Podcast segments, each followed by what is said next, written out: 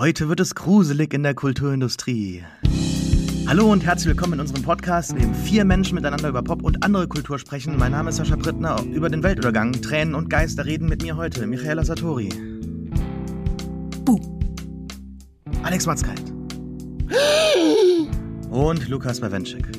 Mich erschüttert nichts. Einen wunderschönen guten Tag. Ja, ich habe es angedeutet, wir sprechen heute über A Haunting in Venice, den dritten Teil in der Reihe von Kenneth Brenners Agatha Christie-Adaption, sowie den neuen Roman von Boff Bjerg, der Vorweiner, in dem Europa am Ende des 21. Jahrhunderts am Ende ist, genauso wie die Menschen darin.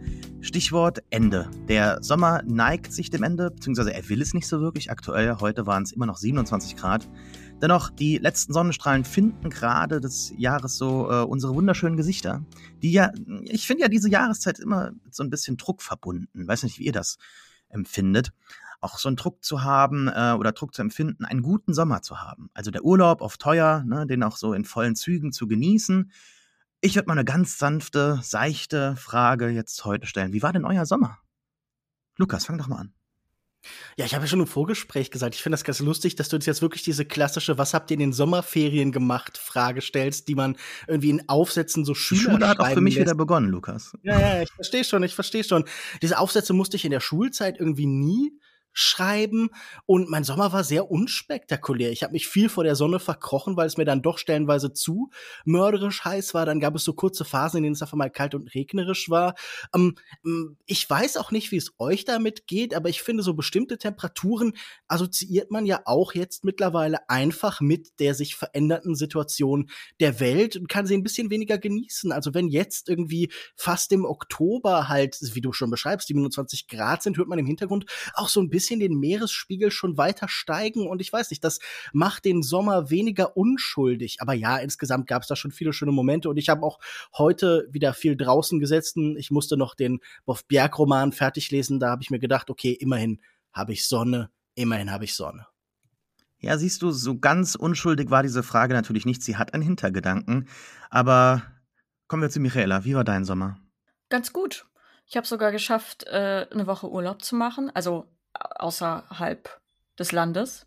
Und ähm, das war sehr gut. Ich freue mich immer sehr über Sonne und warm und kann davon gar nicht genug bekommen. Ähm, andererseits muss ich auch sagen, ich bin Herbstgirl. Deswegen freue ich mich jetzt auch natürlich extrem auf den Herbst. Ansonsten, es war, mein Sommer war irgendwas zwischen privat ereignisreich und ähm, transzendental lebensverändernd. Nein, Scherz. Ähm, es war ein Sommer. Sie mag den Herbst. Man könnte fast meinen, sie sei ein Fan von Girl in Red. Äh, Alex, bist du eher ein Sommer- oder Wintermensch? Ja, ich bete seit ähm, einem Jahr einen neuen Gott an und der heißt Momentason. Das ist ein äh, Allergiespray. Ähm, ich bin ziemlich starker Pollenallergiker und das hat mir die Sommer in den ersten 38 Jahren meines Lebens immer total vermiest, weil ich einfach ständig laufende Nase hatte und deswegen versucht habe, so wenig wie möglich rauszugehen und immer mich in geschlossenen Räumen aufzuhalten, wenn ich konnte. Und ähm, seit letztem Jahr gibt es dieses neue Nasenspray äh, in meinem Leben und äh, das sorgt dafür, dass ich einfach gar keine Beschwerden habe den ganzen Sommer über. Und seitdem kann ich das total genießen. Und als Mensch mit Kind äh, ist es total gut, im Sommer rauszugehen. Dann geht nämlich die Zeit viel schneller rum und ähm, äh, diesen Sommer konnte ich zum ersten Mal teilweise auch einfach auf Spielplätzen sitzen und lesen, während das Kind alleine spielte.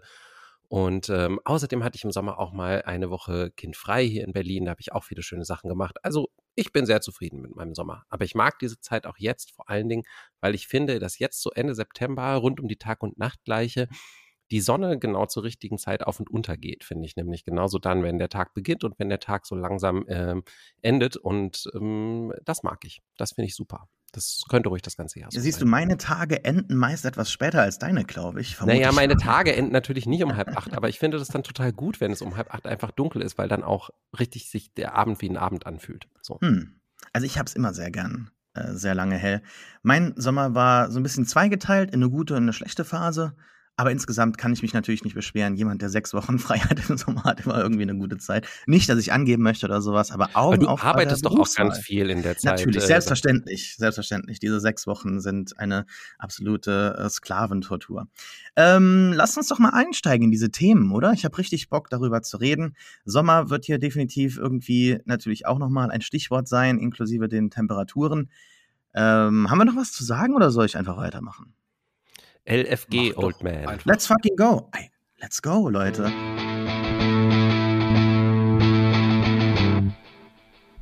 Am Ende des 21. Jahrhunderts ist Europa am Ende und die Menschen darin auch. Umringt von einem dicken Betonschutz kann sich im sogenannten Resteuropa eine geteilte Gesellschaft gerade noch so über Wasser halten. Der Rest der Welt ist im Chaos oder ersoffen oder am Fliehen. Diese Flüchtlinge, wenn sie Glück haben, dürfen in Teilen dieses vermeintlich sicheren Hafens, der große Teile Deutschlands umfasst, trockenen Fuß fassen. Doch nur unter einer Bedingung. Die krankhafte Oberschicht hat sich aufgrund der, naja, sagen wir mal, allgemeinen Situation jedwede Traueräußerung outgesourced. Man kann nicht mehr weinen, also lässt man es die Flüchtlinge machen. Die Trauer wird zur Dienstleistung des Niedriglohnsektors. Wir reden über den neuen Roman Der Vorweiner von Boff Bjerg. Wir haben einen Sommer hinter uns voller Waldbrände, Flutregen, Überschwemmungen. Ähm, aktuell beschäftigt natürlich auch die EU-Flüchtlingspolitik für die deutschen Medien und besonders natürlich auch den Wahlkampf in einigen Bundesländern. Die AfD steht bei über 20 Prozent. Die Menschen äh, fliehen ähm, die Menschen flüchten äh, sich in bequeme Online-Bubbles, um auch dort vielleicht ihren Gefühlen auszuweichen. Unser einfaches, ja, New Normal halt. Insofern ist das alles ja doch schon irgendwie mit uns verbunden, extrapoliert und satirisch gehoben und wie ich lesen durfte, auch in äh, Anführungszeichen jetzt erschreckend realistisch. Was für mich schon immer so eins bedeutet, nee, eben nicht. Alles andere als das. Als äh, doch schon irgendwie Fan, ich würde ich würd nicht sagen großer Fan, aber Fan von Near-Future-Szenarien und so Speculative Fiction fühle ich mich hier ein bisschen veräppelt und ja, verlassen. Lieber Alex, mich hat der Roman, ja, wie gerade schon angedeutet, etwas kalt gelassen und ich empfinde ihn auch in großen Teilen zynisch. Er war zu zynisch, als dass er mich irgendwie berühren konnte. Basierend auf deinen Notizen auf Goodreads glaube ich, dass du jetzt auch diesen Roman nicht in den Himmel loben wirst. Mehr Emotionen hast du vielleicht aber doch schon und ähm, daher bitte ich dich jetzt, möchtest du uns etwas vorweinen? Ach nee, weinen werde ich nicht, aber ähm, du hast es ja gerade schon angedeutet, dieses ganze Near-Future-Thema hat im Moment ja gerade total Konjunktur. Die Cli-Fi, die Climate Fiction ist ja ein Untergenre der Sci-Fi äh, geworden, was ähm, jetzt auch teilweise viel, äh, würde ich sagen, ähm, Autoren und Autorinnen wieder in dieses Gebiet führt, die eigentlich jetzt gar nicht so spekulativ schreiben normalerweise. Ähm, und gerade auch in Deutschland gab es da tatsächlich ein paar interessante Romane ähm, in den letzten Jahren. Ich würde sagen, der profilstärkste wahrscheinlich war äh, Theresia äh, Enzensbergers Auf See. Den habe ich auch dieses Jahr gelesen, auch mal so ein bisschen ähm, in Vorbereitung sogar, glaube ich, auf unseren Podcast. Ähm, der ist auch ganz interessant, weil er auch in so einer nahen Zukunft spielt und äh, der Klimawandel aber eher als so ein Bedrohungsszenario eine Rolle spielt. Einen anderen Roman, den ich gelesen habe, der dieses Jahr mit dem Kurt Laßwitz-Preis auch für Science Fiction ausgezeichnet wurde, ist Alchemiras Neongrau. Das ist eher so ein bisschen so ein Cyberpunk-Szenario, das aber auch in Deutschland spielt, auch in Hamburg zum Beispiel, ähnlich wie ja Teile vom Vorweiner, wo es auch ganz viel regnet und es sehr viel auch so um also im Hintergrund eigentlich mehr so darum geht, wie die Leute mit diesem Klimawandel umgehen. Ich finde das ganz alles ganz interessant. Ich vermisse dabei nach wie vor, ich habe auch so ein paar YA, äh, also Young Adult Romane gelesen, wo der Klimawandel irgendwie die Welt schon untergetaucht hat und ähm, jetzt alles ganz anders ist und die Kinder irgendwie überleben müssen oder die Jugendlichen, wie das halt in diesen Romanen immer so ist, äh, egal ob das jetzt Hunger Games ist eben oder was anderes. Ähm, ich vermisse immer so ein bisschen die direkte Auseinandersetzung mit dem Klimawandel. Ich habe immer das Gefühl, dass das für für viele der AutorInnen doch nur irgendwie so ein Vorwand ist, um sich eigentlich mit anderen Themen auseinanderzusetzen. Und das fand ich hier im Vorweiner eigentlich auch. Ähm, es gibt zwar dieses, diesen Hintergrund, was du beschrieben hast, ähm, Europa ist zu großen Teilen überschwemmt. Ähm, es gibt nur noch Resteuropa, ähm, in dem, wo Deutschland anscheinend viel so im Zentrum liegt, weil zum Beispiel ähm, große Teile von Südeuropa wohl überschwemmt sind. So richtig kriegt man es jetzt nie explizit äh, beschrieben. Und ähm, Jütland, also äh, quasi Dänemark, überschwemmt ist und ähm, Ostsee und Nordsee zusammengeflossen sind und so weiter.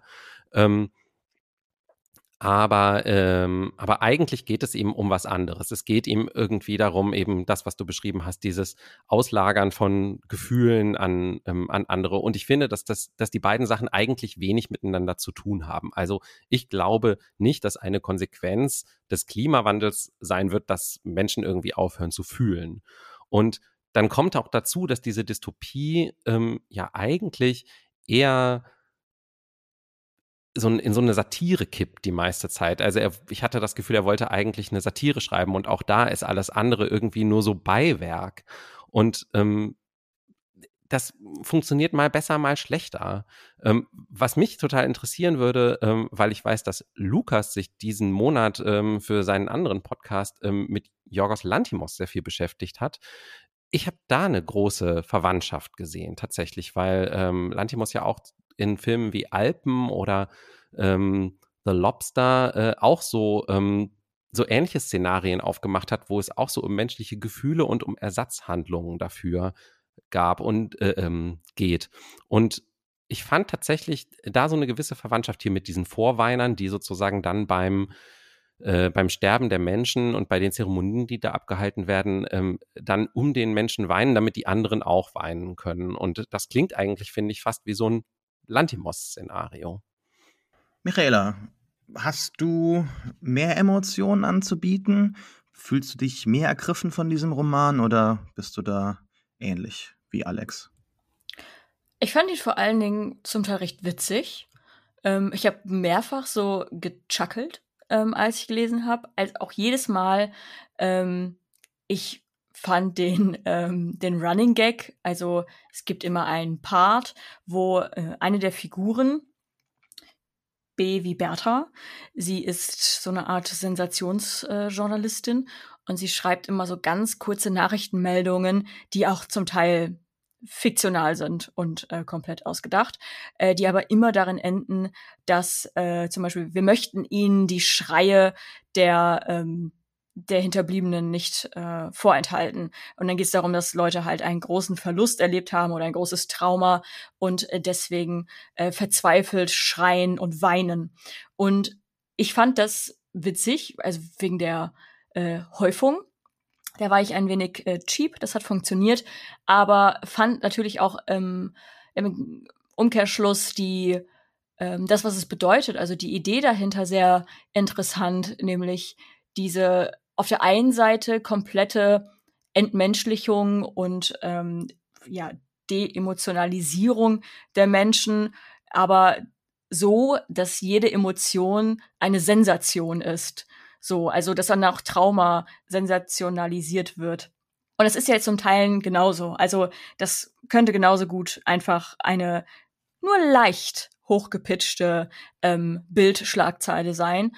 Und ähm, da den Umgang damit fand ich, weiß ich nicht, den fand ich ganz unterhaltsam und ich weiß auch gar nicht, ob die, ähm, das was Alex gerade meinte, ob der Klimawandel äh, in diesem Szenario per se zum Verlust der Emotionen und Gefühle ähm, beigetragen hat. Ich glaube, es ist so eine generelle dystopische Beobachtung, dass man ähm, als Mensch momentan, dass es sehr leicht ist, äh, immer weiter zu verstumpfen oder ja, einfach dann Menschen zu sehen, die im Mittelmeer ertrinken oder Fotos in den Nachrichten zu sehen, die man eigentlich gar nicht sehen sollte, einfach casual, wenn man so auf seinem Handy rumscrollt.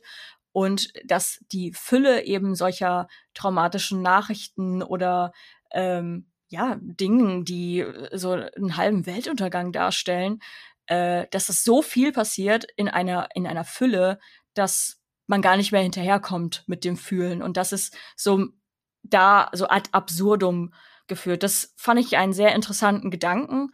Und ja, ein paar, paar Gags oder ein paar so Absurditäten oder Skurrilitäten in dem Buch hätte ich jetzt nicht gebraucht. Ähm, sprechen äh, von Geschlechtsverkehr mit einem Pizzakarton, aber ja, meinetwegen. Und ich fand es unterhaltsam, sagen wir es so. Wir müssen natürlich zu Lukas kommen. Lukas, Lantimos, yes or no? Na, das schon auf jeden Fall irgendwie. Ich würde mal allgemein anfangen. In den Sozialwissenschaften kennt man ja Theorien mittlerer Reichweite. Man weiß um seine Limitierung. Und ich habe irgendwie das Gefühl, wir haben hier so eine Dystopie mittlerer Reichweite, die sehr um ihre Grenzen, um ihre, die Grenzen ihrer Projektionsfähigkeiten weiß. Aber das ändert ehrlich gesagt nichts daran, dass sie nicht sonderlich weit gedacht wird, weder zeitlich noch analytisch. Ich habe das Gefühl, man ändert irgendwie vor allen Dingen Begriffe. Also aus der Unter wird die Niederschicht. Das erinnert mich so ein bisschen an diese Sci-Fi-Romane, die ich als Kind gelesen habe, wo dann aus der Dusche die Sonic-Dusche wurde und man hat halt irgendwie mit Schall geduscht. Genau wie bei Lantimos hat man so leichte Verschiebungen, die eine vermeintlich normale bürgerliche Welt plötzlich zur Kenntlichkeit entstellen und ihre Grausamkeit, ihre Gewalt, vor allen Dingen aber ihre Absurdität so aufzeigen. Ich hatte das Gefühl, das wird hier schon sehr, ich sage mal, liberal verkitscht. Also da geht es dann um die Herzlosigkeit des imperialen Kerns. Die Europäer sind so kalt, sie können nicht mal mehr weinen und ihnen gedacht wird vielleicht nur noch von außen. Ähm, dazu kommt dann vielleicht noch so eine Medienkritik. Wir haben über die Klickbeuterin schon gesprochen. Die Medien liefern ganz sensationalistisch. Man glaubt auch nicht, was die Medien im Allgemeinen berichten. Es geht einmal darum, dass das irgendwie sehr kritisch aufgenommen wird. Es kommt dann noch etwas hinzu, das ich sehr störend fand. Ihr habt über den Humor gesprochen. Ich fand eigentlich alle Running Gags komplett scheiße. Also wenn dann über blub blub geredet wird oder immer wieder bestimmte Phrasen so wiederholt werden, dann hat man schon irgendwie das Gefühl, Boff Bjerg schreibt gerade irgendwie für die Heute-Show oder sowas. Und das wird aber ganz unangenehm übertragen in so einen komisch nörligen Feuilleton-Ton. Äh, am Kapitelanfang gibt es immer Triggerwarnungen. Und man merkt hier, das wird nicht hinterfragt, kritisiert, analysiert, humoristisch überzeichnet, sondern man reagiert auf viele Umstände der Gegenwart mit so einer merkwürdigen Heulkrampf. Also, wenn ich jetzt beschreibe, es gibt einmal einen Besuch in einem Comedy Club und die Leute lachen nicht mehr, applaudieren nicht mehr, sondern halten Schilder hoch, auf denen haha steht, dann ist das nicht sehr weit entfernt von diesem kürzlich viral gegangenen Clip von dem britischen Comedian Jimmy Carr, der erst irgendwie anderthalb, zwei Minuten einleitet, seine Nummer mit, ja, in der Zukunft werden wir gar nicht mehr wissen, was ein Witz eigentlich ist. Und das Feuilleton heute so sehr Heulkrampf gleicht und so weinerlich der Gegenwart begegnet, das finde ich oft so ein bisschen frustrierend. Ich habe das Gefühl, Satire sollte da so ein bisschen abgeklärter sein, um eben seinen humoristischen Gegenstand zu finden. Und so finde ich weder die schriftstellerisch distanzierte Betrachtung der Umstände noch die äh, literarische, noch sagen wir die analytische besonders gelungen. Also insgesamt für mich ein eher schwacher Roman, ich bin kein Riesenfan von Jorgos Lantimos, aber mit dem hatte ich jetzt in den vergangenen Wochen dann doch noch mal einmal mehr Spaß oder sagen wir, äh, das fand ich interessanter. Ja, ich äh, habe es ja eben schon gesagt, ich werde jetzt nicht das Ruder rumreißen, sondern wir sind heute irgendwie alle so einer Meinung. Vielleicht knüpfe ich gerade mal bei Lantimos an. Ähm, es wurde ja eben schon The Lobster erwähnt, ein äh, Film, der mir sehr gut gefallen hat, aber der auch immer, finde ich, so in der zweiten Hälfte ein bisschen auseinanderfällt, nachdem man auf ja, auf einem kleinen Spielfeld, im kleinen Rahmen diese wunderbare Idee entfalten kann und die dann immer weitere Kreise zieht und ja, einfach zerfällt bis zu einem doch schon irgendwie erinnerungswürdigen Finale, aber dazwischen halt versucht in so ganz groben Strichen eine Gesellschaft zu zeichnen, wo dann die grundlegende Idee verloren geht. Und das ist so ein bisschen das, was mir hier auch schon am Anfang sehr missfallen hat, diese Idee des, äh, des Resteuropas ist ja auch nur ein anderes Wort für Kerneuropa, also so eine Umschreibung von besonders äh, integrationswilligen äh, Nationalstaaten, die immer weiter supranational die EU integrieren wollen und fördern wollen. In gewisser Weise ist das jetzt, was uns hier präsentiert wird, so eine neo-neo-funktionalistische Sichtweise, also dass halt die Form der Funktion folgt und somit hier literally ja Europa so einem Rettungsboot gleicht und ähm, nach so einem Titanic-Szenario der EU dann halt sich eine Ad-Hoc-Koalition bildet. Das kann man schon machen, aber dann doch bitte richtig. Also dann nicht einfach nur so als Backdrop für dann irgendwie so deutsche Gegenwartsliteratur um Weinerlichkeit und irgendwie ähm, irgendwelche so Befänglichkeiten wie jetzt mit Triggerwarnung oder sonstigen Sachen. Ein bisschen Social Media ist ja hier auch drin irgendwie so, finde ich.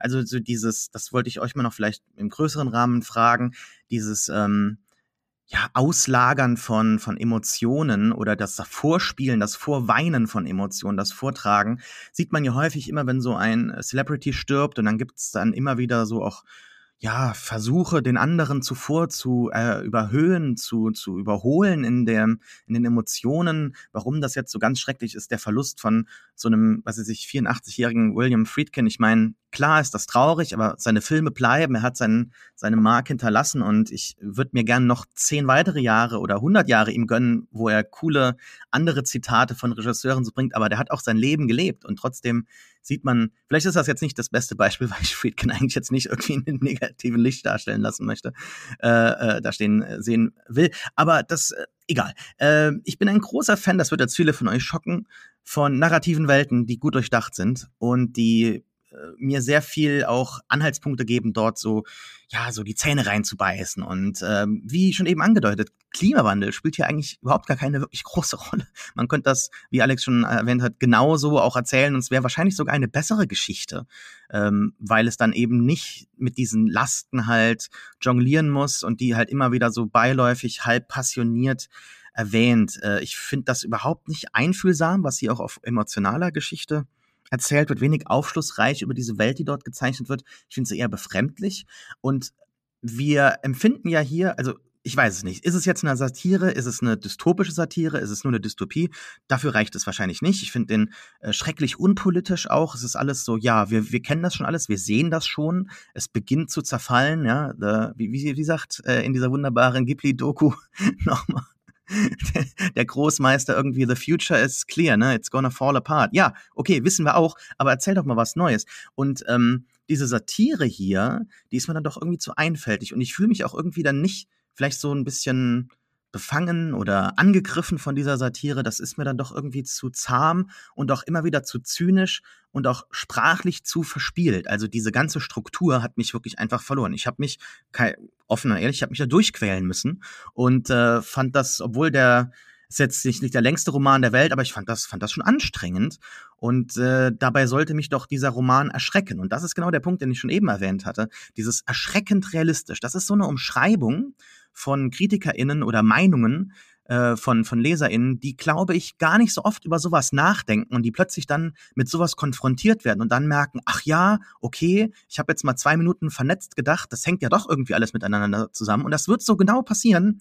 Also nee, sorry. Dann lieber bisschen Kimberly Stan Robinson lesen, Ministry of the Future oder momentan läuft was heißt momentan, seit ein paar Monaten schon läuft, auf Apple TV Plus Extrapolations, wo auch immer neun Jahre in die Zukunft gesprungen wird und der Klimawandel halt äh, gezeigt wird in seinen Ausprägungen. Ich glaube, das ist viel spannender als, als dieser Roman. Aber äh, alle, A wie Alex meldet sich schon. Das war natürlich auch noch so ein Nervding in diesem Roman für mich, die Namen.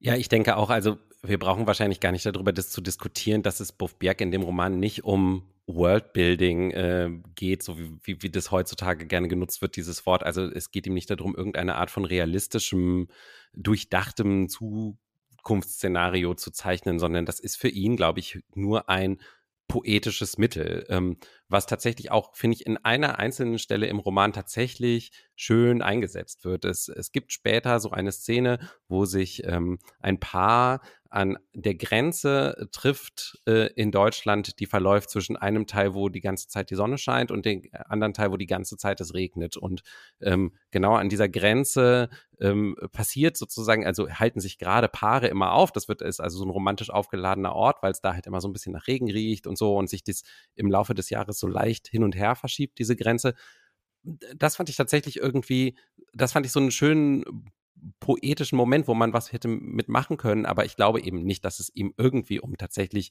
ernsthafte Zukunftsszenario ähm, Durchdenkung da ging. Und, und das, äh, das, deswegen passt das auch, finde ich, was Lukas gesagt hat mit der mit der mittleren Reichweite, weil ähm, ja, weil auch die Satire halt wirklich eben nur so mittlere Reichweite hat. Mir ging es genau wie dir, Sascha. Ich hatte, also ich fand das weder waren besonders lustig, also ich habe nicht drüber gelacht, aber ich habe mich halt auch nicht irgendwie unangenehm gespiegelt gefühlt dadurch. Ähm, und dabei finde ich diese zentrale Idee von dem Vorweiner, äh, daher wieder mal meine, meine, meine Lantimos-Gedanken da sozusagen, mit so einer etwas äh, schrägen Idee im, im Kern hätte ich das Gefühl, äh, lässt sich einfach auch ein viel interessanterer Roman erzählen. Und tatsächlich würde ich sagen, der Plot des Buches ist gar nicht verkehrt. Also, dass die Hauptfigur ist ja eine würde ich sagen, so vielleicht äh, Anfang Mitte 60-Jährige, die sich dann sehr spät noch dazu entscheidet, sich so einen Vorweiner zuzulegen, obwohl viele ihrer Freundinnen das schon vor langer Zeit gemacht haben und sie wird dafür auch so ein bisschen belächelt, dass sie jetzt quasi so kurz vor Ende ihres Lebens dann doch jetzt noch äh, die Notwendigkeit dafür sieht und dann entwickelt sich eine kurze zeitige Beziehung zwischen den beiden und ähm, die endet aber nicht so, wie man sich das, wie sie sich das gedacht hat, äh, um es mal so zu sagen. Und äh, deswegen würde ich sagen, also der Plot ist gar nicht verkehrt, aber die Art und Weise, wie es erzählt wird und was damit erzählt wird, haben mich einfach so total vom Text irgendwie entfremdet, dass ich keinerlei Lust hatte, da weiter drüber nachzudenken, weil ich es eigentlich einfach nur alles ganz schön doof fand.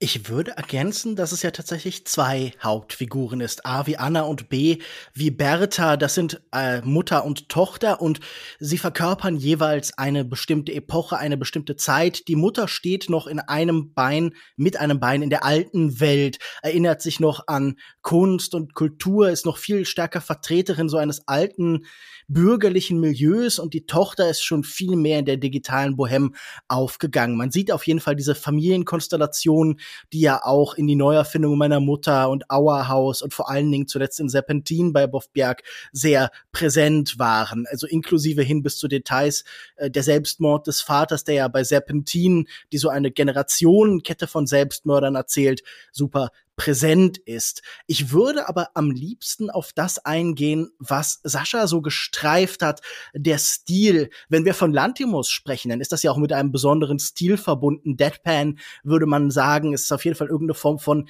Distanz, von ja. Kälte, von Unmenschlichkeit, die damit verbunden ist. Und, Und das macht interessant, ne? Das passt gut zusammen dann. Ja. Und auch dieser Roman hat ja einen Stil. Ich habe vor kurzem äh, Boff Bjergs neu aufgelegten Debütroman Deadline gelesen und dem hat man so ein Nachwort angehängt von äh, Gunnar Chinch Bulk und äh, das sollte irgendwie dann den ganzen Kladderadatsch rechtfertigen. Der erste Roman ist ja vollkommen gescheitert und jetzt äh, hat man da sowas drangehängt und da wird dann Sabine Frank vom Mitteldeutschen Verlag äh, ja so herangezogen, die gesagt hat, man würde ja heute ganz oft nicht bemerken, dass die Moderne jemals passiert ist, weil Autoren einfach ganz klassisch weiterschreiben und das Gegenbeispiel wäre Boff Bjerg. Und man muss eingestehen, hier ist sicher so ein modernistischer Wille. Das heißt, da ist ein Glaube an stilistische Innovation. Da ist eine Sehnsucht, Literatur voranzubringen. Und das äußert sich in ganz vielen Stilmitteln. Im Gottesauge so eine Art Kamera, fast wie Kameraanweisungen in einem Drehbuch, wo uns dann immer wieder so Einschübe, fast so Cutaways wie irgendwie bei Family Guy oder so angeboten werden, die oft bestehende Szenen bebildern. Dann haben wir auch oft zum Beispiel ähm, Sachen, die identifiziert werden als Ansichten einer Sterbenden, Rückblenden. Manchmal wird auch so ein bisschen die Erzähldimension miteinander verknüpft. Also man könnte zum Beispiel aus verschiedenen sich wiederholenden Zitaten auch davon ausgehen, dass die Geschichte der Mutter etwas ist, was geschrieben wird von der Tochter. Wir haben auch so alternative Erzählräume. Manches spielt in so einem Online-Spiel. Wir haben so seltsame Einschübe, so lyrische Versatzstücke auch. Manchmal reimen sich auf einmal Zeilen und da wird dann angedicht gemerkt irgendwie hier, das ist beim Gedicht irgendwas äh, Treffen entstanden. Also da ist wahnsinnig viel dass da so draufgeklatscht wird. Ich sehe da nur überhaupt keine Beziehung eigentlich zu der inneren Empfindung der Figuren oder zu diesem Szenario. Also diese Welt in ihrer Gestaltung ist gar nicht abgebildet eigentlich in diesen verschiedenen Textformen. Stattdessen habe ich irgendwie immer das Gefühl, mir wird hier so ein Stück Butter in Form des Taj Mahal, servier, äh, Taj Mahal serviert. Also das war sicher super aufwendig und super viel Arbeit, aber es schmeckt halt trotzdem total scheiße. Michaela, du meldest dich. Ja, Lukas, was du beschreibst, diese, ähm, dieses Potpourri an, an nicht Genres, aber Schreibstilen. Ich erinnere mich äh, an unseren Chat quasi. Ich glaube, Alex hatte zwischenzeitlich mal gefragt, hey, habt ihr schon das Buch angefangen? Und ich habe nur geantwortet, ey, ich habe es versucht mal so nebenbei, so on the go auf, anzufangen und habe so sehr schnell gemerkt, alles klar, das ist kein Buch, wo ich mal eben schnell reinkomme und dann sofort checke, was abgeht. Ich brauchte sehr lange, um irgendwie klarzukommen mit dieser Fülle an gefühlt medialem Mix. Also ich würde es als Stilmittel sehen, diese Reizüberflutung oder, oder als Bild der Reizüberflutung, dass man natürlich zum einen die äh, Geschichten der zwei Personen hat, dann wechselt da aber gefühlt manchmal mitten im Absatz die Person, also erst spricht die Person in der dritten Person von sich, dann benutzt sie ich, also die erste Person, so dann sind wir, bei der, äh, sind wir wieder im nächsten Kapitel und die fangen dann immer so an wie ich habe noch nie Friends gesehen, aber die fangen ja alle an ähm, The One Where bla bla bla, also das sind die Folgentitel. Ja. Ähm, Man sollte sogar ergänzen, das Buch beginnt mit dem dritten Kapitel. Also das ist noch so ein stilistischer Einschub. Ja, was sollte der Scheiß eigentlich? ich das wird ja auch zweimal aufge, also mehrfach wieder aufgemacht, dieses äh, Ding, dass man bei zwei anfängt, statt ja. bei eins. Ähm, also es wird oft genau. krass bemüht, oder? Also für mich wirkt es so ein bisschen tryhard. Einfach irgendwie was anderes machen, ohne dass es besonders viel an der eigentlichen Geschichte oder an der eigentlichen Form verändert. Ja, es ist sehr unreif, oder? Also sowohl in der, die Idee ist nicht gereift, als auch so diese Edginess. Also es nervt. Ja, ich habe es halt, wie gesagt, nur so als Medienmix für die Zukunft ähm, oder der Zukunft oder eigentlich eigentlich schon unserer Gegenwart äh, gesehen, dass man halt mit so einer Fülle von Content und Kontext und Narrativwechsel konfrontiert wird. Also diese Zeitungsartikel, dann hat man die Personen, die von sich sprechen oder über andere Personen sprechen, dann hat man dieses ähm, Gottesauge nennt man das, also Bild im Bild, also Regieanweisungen, wo man quasi Flashbacks hat oder generell so Bilder zeigt. Da brauchte ich super lange, um da reinzukommen, um zu verstehen, alles klar, wo bin ich jetzt gerade? Also so eine, so eine Desorientierung im, im Erzählstil. Ich mag da jetzt gar nicht einschätzen, ob das jetzt besonders gut gelungen ist oder besonders schlecht gelungen ist. Es wurde auf jeden Fall was versucht und ähm, bis zum gewissen Punkt fand ich das auch ähm, unterhaltsam. Also als ich irgendwann auf diese Regieanweisungen klarkam und diese Zeitungsschnipsel, nenne ich es jetzt einfach mal, dann ähm, gefiel mir das ganz gut. Also ich ich fand es irgendwie cool, dieses ähm, visu visuelle Bild oder diese Regieanweisung, äh, die dieses Bild zeigt oder also einen Nebenstrang aufmacht ähm, oder wie in so Nachrichten wirkt, wo man so äh, B-Roll quasi einmal ab abfährt. Das fand ich ähm, nett und habe mich dann aber gefragt, okay, äh, wenn das so ein Genremix ist, weiß ich nicht, hatte, sollte das e-, erstmal ein Drehbuch werden, wollte aber kein Verlag ein Drehbuch haben. Das hätte da vielleicht auch relativ gut gepasst. Und ähm, ich habe es einfach nur verstanden als genau Reizüberflutung, mediale Reizüberflutung oder narrative Reizüberflutung, die wir ja auch im äh, aktuellen Medienkonsum immer wieder haben. Ich hatte in einer Kritik auch gelesen, dass diese Gottesauge Passagen äh, ein Zeichen dafür sind, dass die Menschen auch alle ständig überwacht werden. Aber das äh, kam bei mir irgendwie gar nicht an. Also ich hatte wirklich auch eher diesen Cutaway, ähm, ja, Bebilderung des äh, Gesagten oder Kommentierung des Gesagten durch Bilder irgendwie im, im Kopf. Habt ihr irgendwie diesen Überwachungsgedanken irgendwo gesehen? Nein, eigentlich überhaupt nicht. Zumal ja auch ein wichtiger Aspekt ist, dass die Figuren scheinbar wahnsinnig schwer aufzufinden und zu erreichen sind. Also Bertha wird ja nicht mal für die Beerdigung ihrer eigenen Mutter rechtzeitig zur Verfügung gestellt und sie bekommt das Ganze zufällig über eine von diesen Online-Streams von den sogenannten Zerstreuungsfeiern mit. Ohnehin muss ich hier sagen, das war auch so ein Element, da dachte ich dann an so sehr zahme, dumme ja, Satire in Anführungszeichen, wie sowas wie zum Beispiel Idiocracy, äh, wo so eine, eine Werbeübermacht und eine Markenübermacht so kristallisiert wird und dafür, dass hier diese Einhornbrause permanent überall auftaucht, das sollte wahrscheinlich auch irgendwie so vage Naomi Klein No-Logo-mäßig irgendwie funktionieren. Ich würde auf jeden Fall sagen, wenn es ja ein Überwachungs Überwachungselement gibt, dann, äh, weil man irgendwie ja auch so hybridisiert, so zwischen den ganzen verschiedenen bestehenden Dystopien, oder? Ich habe das Gefühl, da sind auch immer so kleine Häppchen von Brave New World und von 1984 zum Beispiel in der Perspektive auf Ober- und Unterschicht irgendwie geblickt. Und ich habe irgendwie auch das Gefühl, so wirklich eigenständig und originär, wie es sich in der stilistischen Ostentativität behauptet, ist es ja nun eigentlich ganz selten. Und ich würde gern eins aufgreifen, was bei Sascha vorhin schon anklang. Er hat nämlich den Begriff Zynismus genannt. Und für mich war das gerade am Ende, in seinem letzten Drittel, wenn dann die Dramatik kommt, wenn die Popliteratur braucht immer den Tod am Ende, wenn hier dann irgendwie der Tod tatsächlich mehrfach heraneilt, da war ich schon ein bisschen angeekelt von diesem Buch. Ich musste denken an äh, die damals sehr berühmte und heute in der Filmkritik immer noch sehr verbreitete Kritik von Jacques Rivette an Capo von äh, Gillo Pontecorvo, wo er eine Szene beschreibt, wo eine Kamera über eine aus einem KZ, glaube ich, entflohene Frau im Stacheldraht hinwegfährt und quasi der Kamerablick so fast über sie hinwegtrampelt und daraus ist dann dieses sehr vielfach aufgegriffene und variierte Zitat, ähm, Moral ist eine Frage der Kamerafahrten entstanden, das wir in Versionen von Truffaut und Godard kennen. Und als hier später Leute sterben, konkreter äh, ein, ein Flüchtender, der irgendwie die Finger gebrochen bekommt und dann im Meer versinkt und das wirklich so auch in stilistischer Verarbeitung so aufgegriffen wird und wir uns jetzt wirklich fragen in diesem Moment, ob wir gerade mit Ernst Jünger irgendwo auf dem Dach stehen und im, im Getränk die Erdbeeren hin und her schwenken. Das heißt, wo das Ganze irgendwie auch so ein bisschen stilisiert, ästhetisiert, genießbar gemacht wird. Also ich war ein bisschen genervt davon, wie nachher mit diesem ganzen Szenario umgegangen wurde, wie die Drastik der heutigen Fernsehbilder plötzlich so in einen Affekt umgemünzt worden ist. Also ich fand das schon so ein bisschen eklig.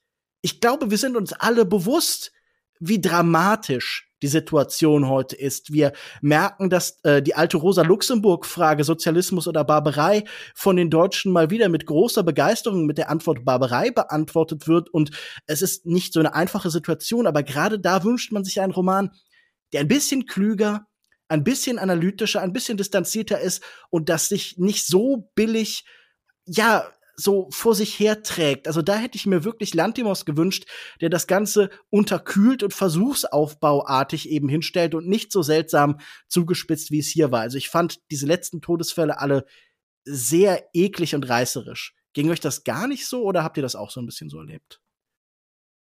Doch schon. Also ein paar Sachen war ich auch, okay, hier wird jetzt auf Peak, ähm, ja, auf Peak eklig und reißerisch ähm, versucht, einen, einen Schockeffekt zu erzeugen, den ich auch im Gesamtgefüge nicht so wirklich gefühlt habe. So, also natürlich soll das dann wieder in die, weiß ich nicht, in diese Entmenschlichung und in diese Ab Abgestumpftheit der Menschheit ähm, reinspielen, das eben so zu schreiben und das dann auch so zu lesen, also soll das so ein bisschen spiegeln. Nichtsdestotrotz, ich, ich wusste nicht, also musste nicht sein, sagen wir es so. Und wie gesagt, ein paar Bilder, nein, danke.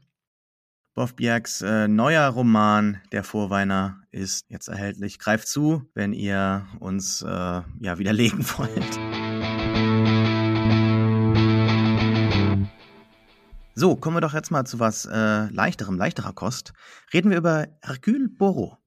Lasst uns eintauchen in die malerischen Kulissen von Venedig. Kenneth Brenners Meisterdetektiv wird eingeladen, einer Seance beizuwohnen und der Skeptiker lässt sich dies natürlich, das kann ich sehr gut verstehen, nicht entgehen. Ähm, zwischen den majestätischen Gondeln und den verführerischen Maskenbällen Venedigs erwacht in dem Film, hier in dieser Geschichte, eine übernatürliche Kraft zu neuem Leben und ja, Geheimnisse der Vergangenheit lassen düstere Schatten über die Lagunenstadt fallen. Ich habe mir Mühe gegeben, hier diesen atmosphärischen Thriller ein bisschen auch sprachlich äh, lebendig werden zu lassen, denn hier verschwimmen ja zeitweise Realität und Übernatürliches, was eigentlich bei Monsieur Poirot ähm, ein bisschen unerwartet vielleicht war für mich, als jetzt jemand, der sich äh, nie so super krass mit ihm beschäftigt hat.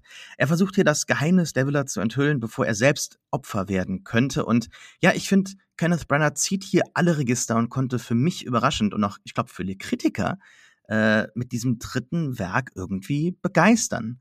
Gerade äh, diese KritikerInnen machten ja auch irgendwie keinen Hehl um ihre Abscheu für Enough Champagne to fill the Nile oder die wahrscheinlich schlimmsten Compositing-Außenshots der letzten Jahre, in den, äh, ich habe es jetzt mal gesagt, Comfy Confines einer düsteren Villa mit hohen Decken.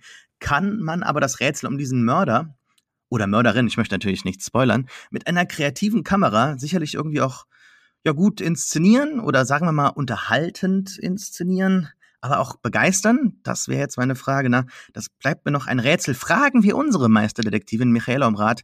Wie ist Ihre Einschätzung, Madame? Oh, Meisterdetektivin werde ich gerne genannt.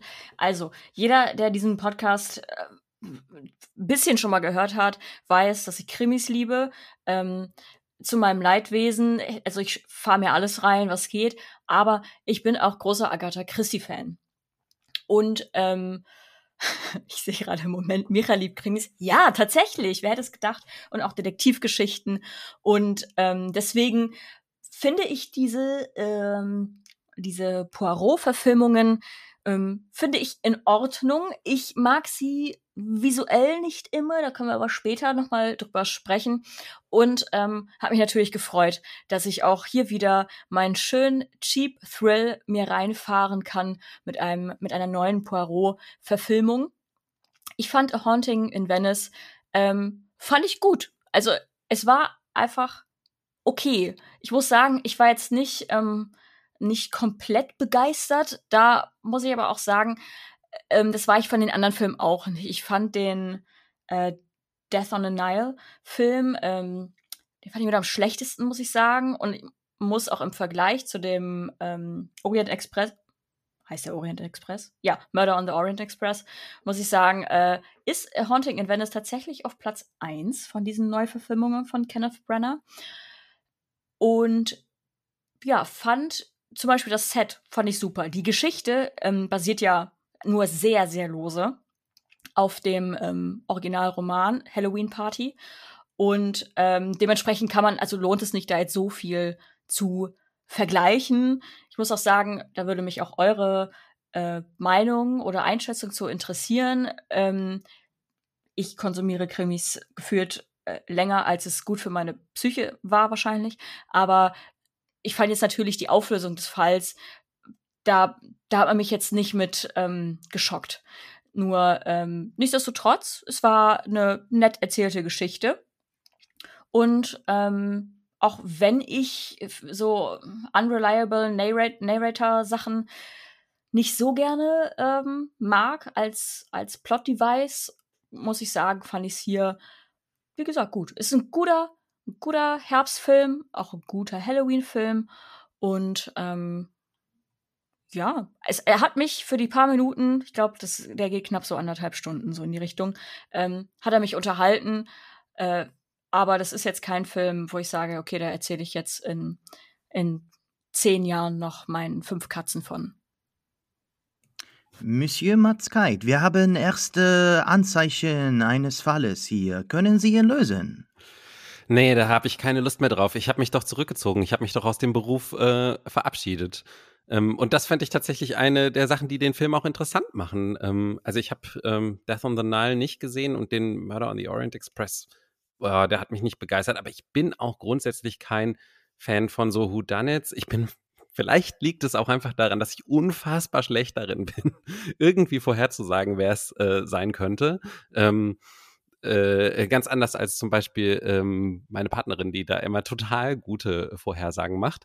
Ähm, und äh, ja, ich fand das aber zum Beispiel interessant, dass der äh, Haunting in Venice ja auch noch diese Metaebene drin hat, die wir jetzt noch nicht äh, erwähnt hatten, dass äh, genau, also Poirot am Anfang äh, sagt, er will eigentlich gar nicht mehr Fälle lösen, aber die Leute bei ihm vor der Tür Schlange stehen und jeder hat irgendwie ähm, eine merkwürdige Geschichte, die er ihn bittet zu der lösen. Klassiker. Und er hat da genau und dann die Art und Weise, wie er dann halt reingezogen wird, so One Last Case, ne, was man ja sonst so von irgendwelchen Kopffilmen äh, und so auch gerne kennt. Ja, ist äh, der Erfinder des One Last Case quasi. Ist er das? Weiß ich gar nicht. Ja, so ziemlich. Also das ist, ja? das ist so auch der Running Gag, dass er immer sagt, nee, ich mach nicht mehr, ich bin im Ruhestand, ich mach die ganze Scheiße nicht mehr. Und ist so, ah, jetzt ist leider der Hund der Nachbarin meines Cousins gestorben, da muss ich jetzt doch noch mal kurz ermitteln. Ah ja, okay. Also Aber ist das nicht bei Sherlock Holmes auch immer so gewesen, dass der dann noch mal zurückkommt? Ja, da hätte ich es jetzt eher mit äh, also, verbunden, auch mit Sherlock Holmes. Das wäre jetzt mein ja. Gedanke für den ersten. Nein, der hatte immer nur Langeweile. Also das war so sein Drogenersatz. Da war seine Ausrede nicht, dass er tot war und dann, also. das ist wieder, steht auf einem anderen Blatt Papier. Aber sorry, Alex. Also jedenfalls, naja, und jedenfalls kommt da ja diese Metaebene rein, in dem äh, die Person, die geschickt wird, um ihn sozusagen zurückzuholen, ähm, oder die, die bei ihm vorstellig wird, sagen wir so, ist ja die von, ähm, ich will immer Liz Lemon sagen, aber wie heißt sie wirklich? Tina Fey. Tina Fey. die von Tina Fey gespielte äh, Romanautorin, die sozusagen ihr ganzes Leben lang äh, ähm, Bestseller fabriziert hat, indem sie Poirots Fälle nacherzählt hat, sozusagen. Und ähm, das fand ich schon mal ein interessantes ähm, ein interessantes äh, Element. Also so grundsätzlich muss ich sagen, so die erste Hälfte des Films fand ich, glaube ich, die beste. Michelle Yeoh macht auch ähm, sehr gute Figur, finde ich, als so ein Medium, ähm, wo natürlich eigentlich allen von Anfang an klar ist, dass sie nicht wirklich ein Medium ist, denn wir befinden uns ja immerhin in einem Detektivfilm und nicht in einem echten Gruselfilm.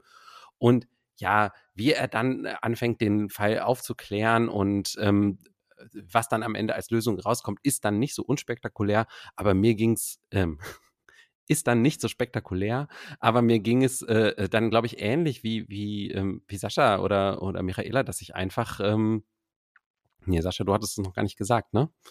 Ich habe es ein bisschen angedeutet. Ah, Entschuldigung, ja. ich bin auch irgendwie jetzt ein bisschen durcheinander. Mir ging es dann, glaube ich, doch am Ende ähnlich wie Michaela, dass ich einfach für ähm, eine Stunde 40 oder wie lange der Film dauert, gut unterhalten war und einfach eine schöne Zeit im Kino hatte. Und das ist ähm, manchmal auch alles, was man braucht. Mm, mm. Ja, ich bin am Genießen, was ihr gerade sagt. Ich äh, zwirbel mir meinen Schnurres. äh, Monsieur Barwenschik, äh, ich habe eine Frage an Sie. Äh, einmal, wie fanden Sie den Film? Und könnte vielleicht insgeheim Kenneth Brenner der eigene, also der, der Mörder seiner eigenen Karriere sein mit dieser Filmreihe? Oder ist da irgendwie doch noch Gas in the Tank? Äh, diese These würde ich ganz gern elaboriert haben. Also, ich würde dazu sagen, ich glaube nicht, dass Kenneth Brenner ein besonders guter Regisseur ist und ich glaube auch seine Poirot-Geschichten sind äh, keine besonders guten Filme, aber das scheint mir auch gar nicht von allzu großer Bedeutung zu sein. Sie füllen ein Whodunit-förmiges Loch im Herzen des Kinos, das Knives Out eben allein nicht füllen kann. Du hast da schon das ganz richtige Stichwort gesagt, vorhin bei deiner Einführung. Comfy. Ich glaube, diese angestoppte Kriminalwelt hat so etwas inhärent heimliches, gemütliches für eine breite Schicht von Kinogängern. Und tatsächlich würde ich dieses Urteil auch in Teilen unterstreichen, das hier schon gefällt worden ist. Also ich glaube, diese Reduktion, diese Kammerspielartige Verknappung, diese leichte Gothic-Horror-Elemente tun dem Ganzen schon nicht schlecht. Ich finde, es liegt bei Poirot-Verfilmungen, gerade auch bei diesen aus den 70ern zum Beispiel, auch was daran, dass einfach, dass so ein Kostümschinken ist und man da tausend Stars irgendwie an einen Ort pflanzt. Das ist hier so ein bisschen zurückgeschraubt worden.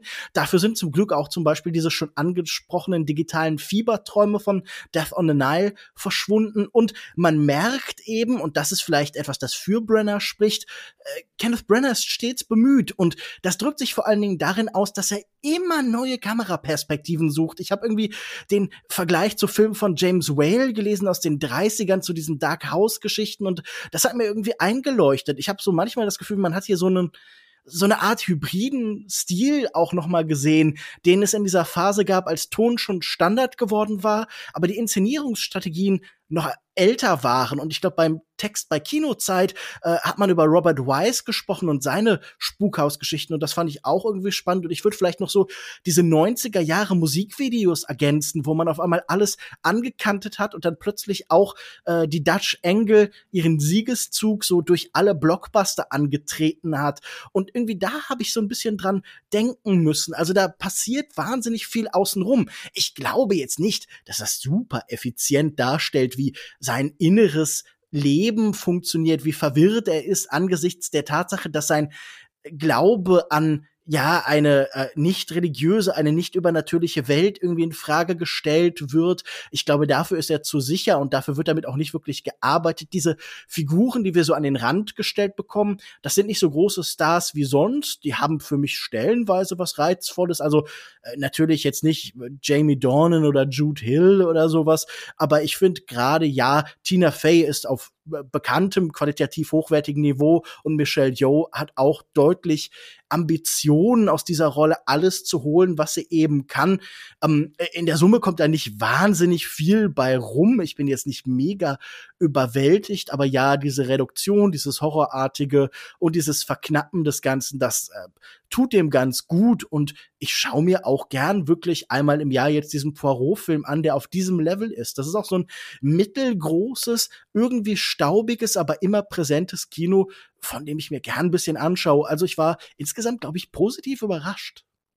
Aber sind diese Kameraeinstellungen nicht dadurch so ein bisschen auch motiviert? Ich habe das eher so gesehen, dass, ähm, äh, Ach, dass Drogen, man sozusagen ja. halt selbst das ja, das auch, äh, aber äh, dass man sozusagen auch selbst das Haunting ist dadurch natürlich so ein bisschen, ne? Also wenn die Kamera so ja, ja, wenige Zentimeter über den Gesichtern äh, in so einer schrägen Draufsicht irgendwie schwebt, dann ist man ja eigentlich quasi der Geist, äh, der das Ganze beobachtet. Ich, ich würde sagen, das beobachtet werden, die Paranoia und der beobachtende Blick fallen im Kino in diesem Moment ja immer zusammen. Ich weiß gar nicht, ob man das so klar trennen kann. Also, als Anglist ist mir Kenneth Branagh natürlich irgendwie doch schon vertraut, so als Mr. Shakespeare in Hollywood. Und äh, ich habe jetzt mit einem Blick auf seine Ehrungen und Preise bei Wikipedia in äh, der Vorbereitung für unseren Podcast überraschend festgestellt, dass er ja relativ wenige Auszeichnungen für sein doch schon irgendwie ikonisches, berühmtes Acting bekommen hat. Äh, diese Clips werden ja immer wieder gefeiert, Shakespeare sowieso, und er hat ja in jungen Jahren bereits dann alles erreicht. Und erst jetzt, äh, vorheriges Jahr, den Academy Award zum ersten Mal bekommen für das beste Drehbuch für Belfast, also so eine semi-autobiografische Geschichte, die ich ja irgendwie auch ähm, für sehr überschätzt gehalten hatte. Und äh, die ist, glaube ich, gefolgt auf diverse Disney-Verfilmungen von Cinderella und Artemis Fowl. Und er hat auch mal versucht, Jack Ryan nochmal neu ins Kino zu bringen und hat noch einige andere äh, böse, böse Leichen in seiner Filmografie. Also insofern finde ich das irgendwie total spannend, dass er da jetzt so als ich, ich fand das, fand das Bild toll. Ich muss das zitieren. Äh, die liebe Jenny Ecke, unsere Kollegin bei Movie Pilot im äh, kollegialen Podcast, natürlich auch hier dem Wollmilchcast, ähm, hat heute ein Bild gepostet von von Horst Lichter, ich glaube in französischer Montur auf einem Fahrrad mit Baguette oder sowas. Und, und so wirkt der Film auf mich. So ein Gefühl lässt er in mir her, äh, ja hervorkommen. So im Sinne von so, hey, Bares für Rares ist im Fernsehen. Ja, das gucke ich mir doch an. Ne? Das genieße ich. Jetzt gucke ich jetzt ich mir das an. Da kommt nichts bei rum, aber äh, das macht doch Spaß. Und ich unterstreiche alles, was ihr bisher sagt. So sowohl, dass die Kamerafahrten oder äh, Quatsch, die Kameraperspektiven ähm, hier äh, dieses Haunting auch ein, äh, darstellen und einfangen. Gerade auch, ich finde so eine Sequenz ganz toll, wo da dieses äh, Treibholz von außen oder was es auch immer es war, halt so gegen, gegen die Mauer äh, scheppert. Das fand ich sehr, sehr geil. Ähm, wie das sich so langsam aufbaut und äh, wir da so ein bisschen so äh, Telltale Heart mäßig Edgar Allan Poe was was im, im Hintergrund pochen haben. Aber zur grundlegenden Frage, ähm, ich gucke mir gerne Knives Out an. Ich gucke mir auch gerne jetzt hier diese äh, Christie-Verfilmungen an. Ich war auch letztens äh, Anfang des Jahres mal im Theater und habe mir Murder, Murder on the Orient Express angeschaut.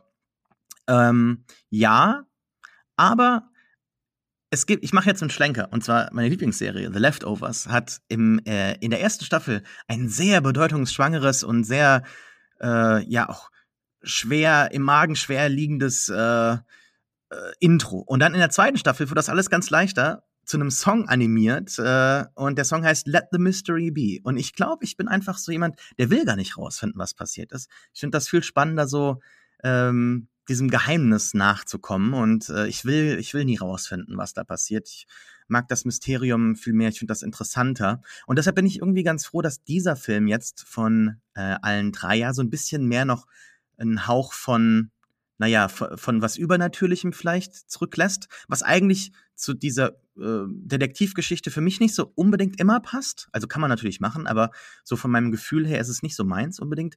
Jedoch hier bleibt ja sowas übrig, ne? Sowas äh, lingering äh, Presence maybe. Und das ist, das ist etwas, was ich doch irgendwie hier schön fand. Und als dann am Ende die Kamera ihn da zurücklässt, weiß man eigentlich nur, wir warten jetzt nur auf das nächste Abenteuer, bis da jemand vorbeikommt und es wartet ja auch schon jemand vor der Tür wieder. Let's go. Also mehr davon bitte. Michaela, möchtest du auch mehr davon? Du meldest dich auf jeden Fall. Ja, ich, ähm, also erstmal ist ja auch Poirot kein Franzose, sondern ein Belgier. Das auch nur als kleiner Running Gag. Aber, ähm, Ja, ja, ich also ich meinte nur die Montur, oder? Der ist trotzdem Belgier. Das ist immer dieser Punkt. Ja, aber trotzdem, das ist ja der Vibe. Ja, das also, passiert ihm ja auch ständig, dass er für genau. Franzosen gehalten wird. Ja, aber also, der Vibe ist ja trotzdem da in dem Bild, in dem Meme oder whatever you wanna ja, call it. Ne? I know. Ähm, ich muss aber sagen, die äh, Kamerafahrten, die so erwähnt, die fand ich ähm, etwas uninspiriert. Also okay, wie stellen wir ähm, Desorientierung und Grusel dar? Alles klar, die Kamerafahrten sind irgendwie gekippt oder sind so um, keine Ahnung, 45 Grad schief und so immer in der Diagonale so ein bisschen. Und ich habe manchmal so ein bisschen das Problem, das kann aber auch an diesem Kritiker da sein, liegen, dass ähm, wenn ich ein Stilmittel zu schnell checke und zu schnell sehe, also wirklich schon in der ersten Einstellung mir denke, hm, okay, ich weiß, wo es hingeht, ähm, dann finde ich es dann finde ich es ein bisschen nervig. Das kann aber auch sein, dass das äh, einfach damit zusammenhängt, dass man da dann eher drauf achtet, so oder dass ich da mehr drauf achte, so aus meiner äh, aus meinem Blickwinkel raus. Was ich aber lobend hervorheben möchte, ist der Soundtrack des Films. Den fand ich ähm, total super und der hat für mich auf eine also für mich eher diesen diesen Grusel und diesen haunting Vibe mitgebracht und ähm, auch diese Desorientierung oder wie dann halt mit ähm, den Set-Geräuschen, also Set-Geräuschen, ich meine zum Beispiel diesen, ähm, diesen großen Holzstumpf, den auch ähm, Sascha erwähnt hatte, der dann irgendwo so gegenrumst und so und die musikalische Untermalung im Score fand ich, äh, fand ich super. Und da das war wiederum etwas, was mir schon beim ähm, Schauen im Kino aufgefallen ist, wo ich, wo ich mir sofort dachte, oh, ich muss auf jeden Fall nachschauen, ähm, wer den Score dafür gemacht hat oder wer den Soundtrack gemacht hat, weil das ähm, ja zwar da fand ich kam eher sehr viele dieser dieser spooky Vibes und dieses, oh, wo bin ich gerade, werde ich gerade verfolgt, ähm, höre ich gerade, höre ich gerade wirklich auch diese Kinderstimme im Hintergrund? Ist das bewusst oder unbewusst? Soll ich die jetzt hören? Soll nur Poirot die hören? Und ähm, das fand ich sehr gut. Äh, den, es ist eine äh, isländische Musikerin und Komponistin, Hildur und sorry, ich habe mir nicht vorher, ich habe nicht vorher recherchiert, wie man es ausspricht. Sie hat aber schon sehr viele Scores gemacht. Also sie ist eine sehr erfolgreiche und bekannte ähm, äh, Musikerin, hat auch für Chernobyl, also die Serie, ähm, den Score gemacht. Also fantastisch. Und ähm, ja, den möchte ich noch hervorheben, den Soundtrack. Habt, habt ihr den auch äh, wahrgenommen oder wie fandet ihr den? Ich glaube, diese ganzen Kameraperspektiven habe ich ja auch so sehr als Ausdruck von einer persönlichen Disposition wahrgenommen, weil dieser Film sehr viel mit der Frage von individueller und objektiver Wahrnehmung spielt. Und daran äh, ist sicher auch die Musik integriert und die ganze Soundcollage, die ganze Soundkulisse, die wir da wahrnehmen, weil es ja auch viel darum geht, dass eben, wie gerade schon angedeutet, manches von Poirot und dem Zuschauer gehört wird, das vielleicht andere nicht wahrnehmen. Und äh, ja, ich weiß halt nicht, ob sie es besonders gut schaffen, so diese diese Abgrenzung zu machen, weil wir haben hier eine Verdopplung, so das Innere und das Äußere von diesem Spukhaus, von diesem äh, Kammer Spielkontext und natürlich auch das Innere und das Äußere von Poirot, die irgendwie parallelisiert wird, der ja auch irgendwie jetzt äh, mit seinen Gängen und Seitengassen und auch seinen tiefsten, schwärzesten Punkten so ein bisschen parallelisiert werden sollen. Und ich fand das insgesamt einfach als stilistisches Gesamtkonzept, Gesamtkunstwerk nicht so ultra überzeugend. Also ich habe auch zum Beispiel den Wollmilchcast dazu natürlich gehört und hatte das Gefühl, man hat das da schon auch äh, etwas hochgehangen vielleicht. Also die Ambition kann wertgeschätzt werden, ohne überzubewerten, was eben ein Kenneth Brenner schauspielerisch und eben regietechnisch zu leisten imstande ist. Ich finde, das zeigt sich ja nun auch gerade zum Beispiel erzählerisch dann an vielen Stellen ähm, dadurch, wie Schauspieler geführt werden und wie diese ganzen Nebenfiguren, die da herumkreuchen, ähm, mit ihren Individualerzählungen so ein bisschen im Nichts verlaufen. Und ich finde, das zieht sich durch die drei Poirot-Filme. Agatha Christie-Romane haben natürlich immer so eine eigene kleine Welt, die außen aufgebaut wird. Wir wissen, Agatha Christie war relativ konservativ, wollte alles wieder so an Ort und Stelle zusammenstellen, hat vielleicht auch manchmal so leichte Tendenzen zum äh, Royalistischen irgendwie gehabt. Und man hat das Gefühl, diese Figuren sind in ihrem Werk ja oft so Verfallszustände, die irgendwie korrigiert werden werden müssten. Und hier fand ich das überhaupt nicht interessant auserzählt. Also wenn dann da die Kriegsversehrten mit ihren Traumata äh, sitzen oder allgemein halt irgendwie das Leid sich durch Familien äh, zieht und Leuten neue Positionen zuweist. Kinder müssen plötzlich sehr erwachsene Dinge tun, sehr drastische Entscheidungen treffen. Ich finde, dafür hat er einfach überhaupt nicht die visuelle Grammatik, die Sprache dazu fehlt ihm. Und ich finde, er konnte das auch diese Darsteller nicht verkörpern lassen. Und das scheitert auch daran, dass hier manche Leute ja auch mehr so nette Pappaufsteller sind. So Jamie Dornan hat man vielleicht irgendwo vorne in der Videothek in Lebensgröße stehen, aber als Schauspieler sollte man den nun vielleicht eigentlich nicht benutzen. Da würde ich sagen, ist der weibliche Cast noch am überzeugendsten, also Tina Fey, Michelle Yeoh und so weiter.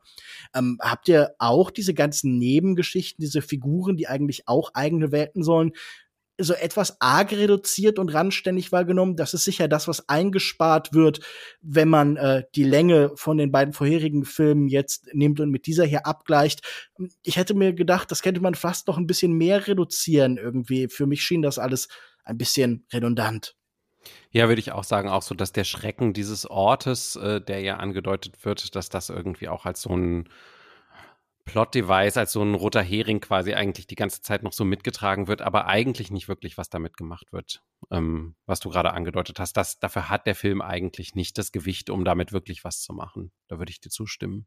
Ja gut, das scheint wohl dann doch irgendwie alles zu sein, was wir zu diesem Film zu sagen haben. Wir haben uns unterhalten lassen, aber viel mitnehmen tun wir auch nicht, oder? Naja. Wir werden mal sehen, vielleicht, ob wir den äh, vierten Teil auch nochmal besprechen, wer weiß. Und äh, wünschen euch viel Spaß im Kino, falls ihr den noch schaut. Der läuft momentan noch, nämlich überall. Jetzt haben wir noch äh, schöne Empfehlungen für euch, was ihr so in der ja, tollen Herbstzeit, es wird ja regnerisch, dunkler, äh, anfangen könnt. Fangen wir noch an mit Lukas Bewenschik. Was hast du uns mitgebracht?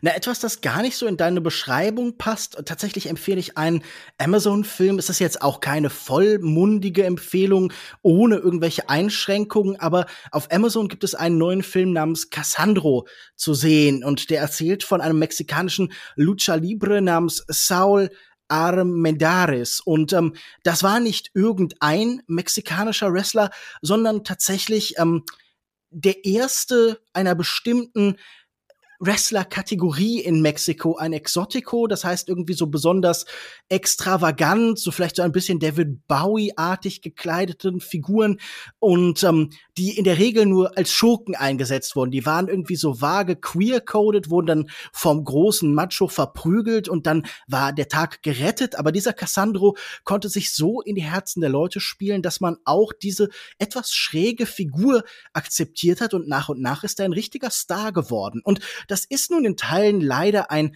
relativ klassisches Biopic, das da Roger Ross Williams erzählt. Und das sind auch viele Nebenstränge und familiären Angelegenheiten, die ich nicht so überzeugend finde. Aber in dem Moment, in dem Gal Garcia Bernal als Cassandro in diesen Ring tritt und er seine Performance abzieht, inspiriert von dieser tatsächlichen Figur und dort äh, ja so viel Freude und Lebensfreude vermittelt und man das Gefühl hat, ja, das muss so ein Schock gewesen sein, aber auch so vielen Leuten irgendwie neue Pfade und neue Fragen in ihrem Leben mitgegeben hat, das macht wirklich Spaß. Also, das ist jetzt sicher nicht kein in Gesamtheit meisterlicher Film, aber allein für das, was Gael Garcia Bernal da schauspielerisch eben, ja, in äh, den Squared Circle irgendwie bringt, dafür lohnt es sich, diesen Film auf Amazon Prime zu schauen. Ich war angetan. Also das hat mir wirklich Spaß gemacht.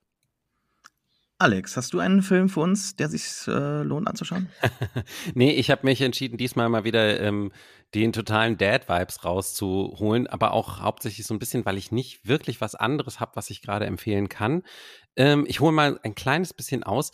Ähm, Disney hat sich anscheinend in den Kopf gesetzt, äh, von all seinen großen wichtigen Properties, mit denen es ja seinen Streamingdienst Disney Plus ähm, befeuert, ähm, Vorschulversionen zu produzieren, um die Kids irgendwie jung zu kriegen äh, und an ihre, ähm, an ihre großen IPs heranzuführen. Also ähm, es gibt diese bestimmte Form von ähm, Kinderserie für Kinder so im, im Alter, äh, im Kindergartenalter zwischen, ich sag mal, drei und sechs Jahren. Äh, das große Vorbild dafür ist natürlich Paw Patrol, ähm, wo uns ja auch ähm, nächste Woche noch ein Film bevorsteht. Vielleicht können wir den ja in der nächsten Folge, nein, Quatsch. Ähm, aber jedenfalls, das sind immer so elf Minuten Episoden, einfache Konflikte äh, und alle handelnden Personen sind im Grunde Kinder oder haben sehr kindische Motivationen, sodass sie also von Kindern in dem Alter gut nachvollziehbar sind.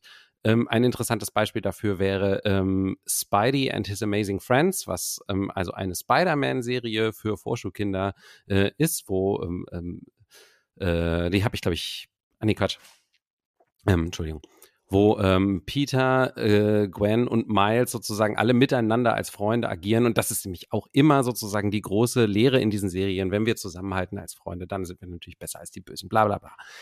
Jedenfalls gibt es auch so eine Serie seit April für Star Wars, die heißt Young Jedi Adventures oder ähm, die Abenteuer der jungen Jedi. Und ähm, da mein Kind, äh, da ich mein Kind so ein bisschen angefixt habe mit Star Wars, weil mir irgendwann, weil mir keine anderen Geschichten mehr eingefallen sind, ähm, die ich erzählen sollte, äh, wann wir mal irgendwie irgendwo rumsaßen und nichts zu tun hatten, habe ich irgendwann angefangen, äh, die Star Wars-Filme zu erzählen. Und ähm, so kam das Kind dann so ein bisschen in diese, in dieses Universum rein. Und als ich dann gesehen habe, dass es diese Serie gibt, haben wir die jetzt mal angefangen zusammen zu gucken. Und die ist wirklich echt ganz nett, muss man sagen. Also es geht um drei junge Jedi-SchülerInnen, ein, ähm, ein Junge, ein Mädchen und ein Alien die ähm, genau wie äh, Spidey und seine Freunde sozusagen Probleme lösen, indem sie zusammenhalten. Die Serie geht komplett darüber hinweg, dass sie Kinder sind und dass sie eigentlich irgendwie deswegen ganz viele Sachen eigentlich noch nicht alleine machen können. Es gibt einen vierten Hauptcharakter, das ist eine Pilotin, die äh, auch sozusagen ihr eigenes Raumschiff hat, obwohl sie ein Kind ist und das wird halt so einmal erwähnt und dann so, tja, naja, so ist es halt und so. Und ähm, das ist nicht der große Wurf, äh, aber es ist ganz nett und äh, ich habe mein Kind damit schon endgültig irgendwie jetzt für Star Wars begeistert. Äh, es kennt jetzt die ganzen Charaktere und Welten und alles, was da irgendwie so dranhängt. Ähm, und ich bin mir nicht sicher, ob das wirklich so was Gutes ist, weil ähm, eben diese Franchise-Welten äh, auch in, der, in, in, in den Kinderzimmern natürlich total überhand genommen haben aber es geht schlimmer und die Serie ist schon irgendwie ganz gut gemacht und äh, äh schön animiert, also auf einer recht hohen, auf einem recht hohen Niveau, also höher als andere Sachen, die man für, dieses Alter manchmal kriegt. Und deswegen wäre das jetzt so meine vage Empfehlung für diesen Monat. Sascha, hast du inzwischen mal reingeschaut? Das würde dich jetzt vielleicht etwas schocken, aber ich bin jetzt auch etwas voreingenommen und finde Star Wars Spielzeug in Kinderzimmern kein so großes Problem. Ich habe leider noch nicht reingeschaut, wir hatten ja schon drüber geschrieben privat. Ich habe es einfach nicht ge äh, gepackt. Ich, ich habe mich aber auch nicht dazu bringen können, so, so wirklich. Ich habe ja momentan sowieso immer schon eine sehr öffentliche äh, Beschäftigung mit Star Wars und meinen Star Wars Problemen. Ich bin sehr vertraut mit den, wenn man so will, Vorlagen äh, dieser ähm, dieser Serie. Es gab nämlich schon in den 90ern Young Jedi Knights, eine Buchreihe für Kinder oder Young Adult, die, die Geschichte der Solo-Kinder, also den mhm. Kindern von. Ähm, ja, ja, davon habe ich auch mal gehört. Ich habe sie nie ja. gelesen, aber ich kenne sie aus der Zeit. Also ich, ich hatte Freunde, die die gelesen haben und so. Ich glaube aber, es ist doch nicht vergleichbar, oder? So vom, von, von der Zielgruppe. Nee, nee. Also ich habe die Lego-Sets gesehen, ich habe die Figurendesigns gesehen und habe einfach gedacht, okay, das ist jetzt wirklich Kinder-Entertainment im Unterschied zu so den anderen animierten Serien. Genau, es ist Paw Patrol im Star Wars-Universum. Ja, das die man auch so ein bisschen als Erwachsener schauen kann, immer noch in dem Wissen, okay, das ist genau. eigentlich für Kinder, aber es hat mich jetzt wirklich nicht gereizt und ich habe auch das Gefühl, ich habe da nichts verpasst. Äh, Michaela, Star Wars? Auf gar keinen Fall. ähm, ich möchte das Album The Land is Inhospitable and So Are We von Mitski empfehlen. Ähm, ich bin großer Fan von Mitskis Musik und der Song Nobody war ich glaube, zwei Jahre hintereinander in den Top 5 meines Spotify Wrapped und einmal davon auch auf Platz 1. Ähm, keine Sorge, mir geht's wieder gut. Und jetzt kam am 15. September ihr neues Album raus. Und das sind äh, leider nur elf Songs äh, und auch nur ein bisschen was über eine halbe Stunde lang. Aber jede Sekunde davon geil. Es ist ein absolutes Herbstalbum. Die Vibes gehen so in Richtung Western-Soundtrack. Ich reite auf meinem Bison durch die Wüste in einen restwarmen Laubwald hinein Type Beat. Und es sind so orchestrale Töne, aber in so einem, weißt du, so einem kleinen hölzernen Raum, vielleicht in so einem Saloon und es scheinen auch nur so ein paar Dutzend Kerzen und Mitski singt in so ein altes Nierenmikrofon rein. Also zumindest sind das so die Bilder in meinem Kopf, die ich zu den Klängen dieses Albums habe.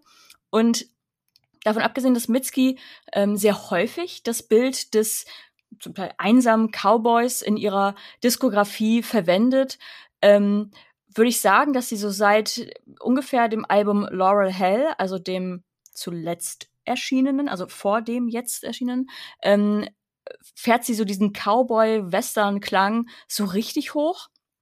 Und ich hätte es nie gedacht, aber äh, ich finde es super. Das scheint, das scheint mein Genre zu sein, so wie es aussieht. Und meine Lieblingssongs, ähm, als ich mir die notiert habe, musste ich ein bisschen lachen, aber äh, Star, Bug Like an Angel, das ist auch eine, ähm, das war die erste Single-Auskopplung, The Deal, äh, When Memories Snow, I Don't Like My Mind und die neueste Single-Auskopplung, auch mit Video, My Love, Mine All Mine.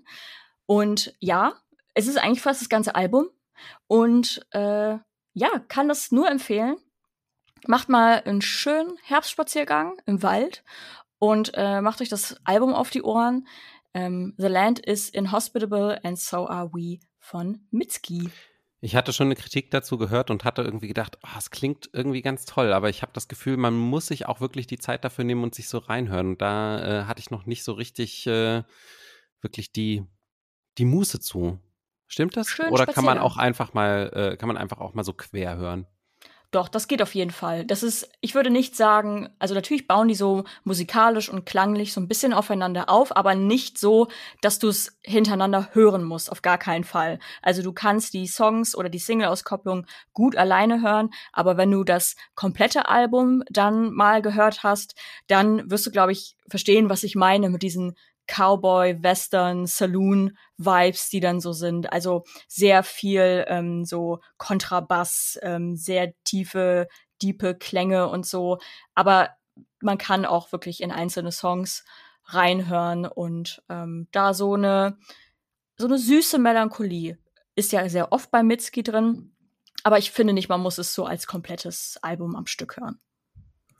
Es liegt jetzt nicht nur an meiner sehr öffentlich ausgelebten Cowboy-Ära, dass ich Michaela zustimme. Ich bin auch ein großer Mitski-Fan, habe aber in meinen großen, vollgepackten Sack heute dieses Album nicht reingemacht, in äh, weiser Voraussicht. Ich dachte schon, dass du das mitbringst. Ich bringe ein anderes Album mit.